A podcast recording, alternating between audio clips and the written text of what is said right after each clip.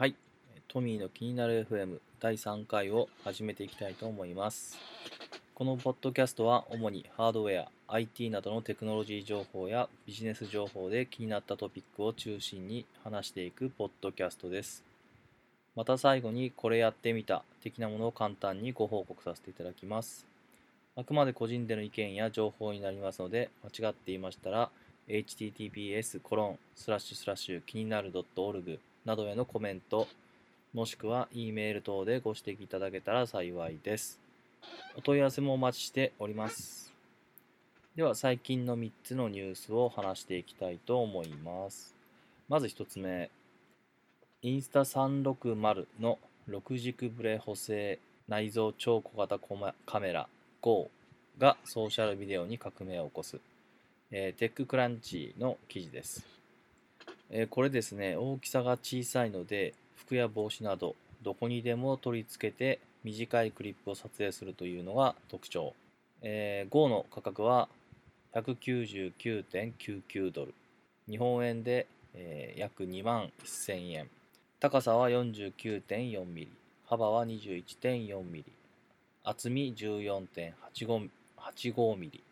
えー重量は 18.3g。この、えー GO ですね、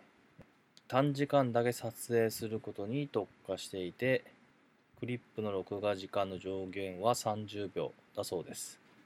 えーデバイス上にたった一つだけボタンがありまして、30秒の録画ができるという仕組みになっているようですね。これですね、なぜ30秒かというと、まあ、これかなりのあのハイエンドなものなので画像処理にかなり負荷がかかるようで、え発熱の問題で30秒となっているようです。これですね、個人的にですね、これ気になった理由が一応ありまして、私がですね、2008年、Google が当時まだストリートビュー始め、日本ではまだ始まったか始まってないかぐらいなんですけど、えー撮影している器具にレディーバグというものを使っていたんですが、まあ、それをうちも購入してですね、えーこういう360度撮影サービスというのをしていたことがありました。なので、その時との比較がどうしてもですね、思い出されてですね、気になってしまうんですね。まあちなみにですね、機器のコストがだいたい100分の1ぐらいになってます。まあ、当時はだいたいまあ200万近くしたっていう感じなんですが、解像度や出力のまあ便利さも向上していて、えーとても気軽に高解像度の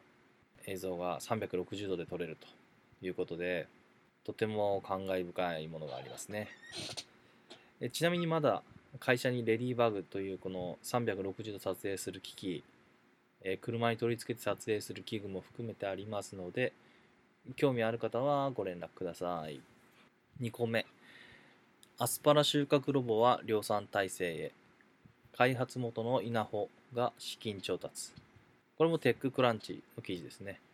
野菜収穫ロボットの開発を進めているスタートアップである稲穂が資金調達というニュース。ロボットが搭載するカメラが捉えたアスパラガスの画像を AI が解析し、栽培位置や高さ、奥行きを測定した後、出荷基準を満たす個体だけを選別、収穫する仕組み。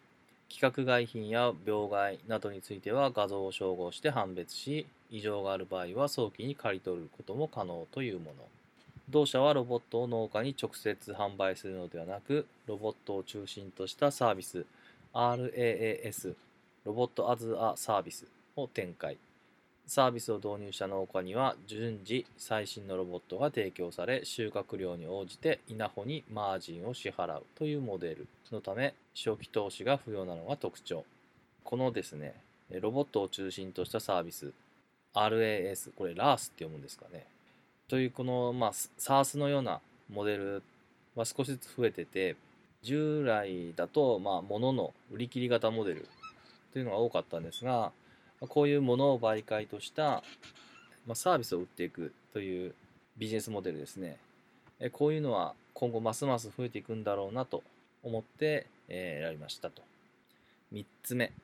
2018年ダウンロード数世界一。Amazon も恐れる格安売買アプリ。Wish についての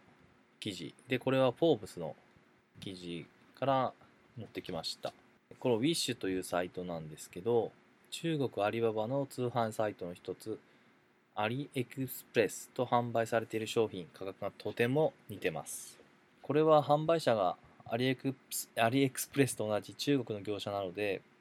アリエクスプレスに掲載されている写真や文言の流用が多いからというのが理由にあるんですけどただまあよく見るとアリエクスプレスよりは Wish の方が英語圏ユーザー向けにフィットする UI になっているので普段アリババなどの中華サービス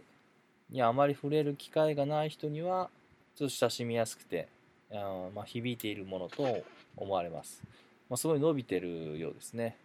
ちなみに中国の業者視点で言うとですね中国の業者が英語圏向けに販売するチャンネルにアリエクスプレス以外では eBay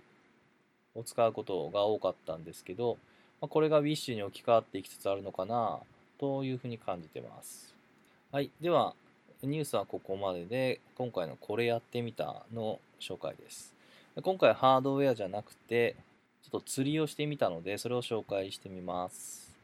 8月末にですね、初めて川釣りというのをやっていました。安くできることにこだわろうと思ってですね、まずセリアという100円ショップに行きまして、ここに竹で作られた釣り竿が100円で売られてます。この釣り竿を購入して、で、近所に釣り具屋さんがあったので、そこに行って270円の手長エビ用の釣り針と、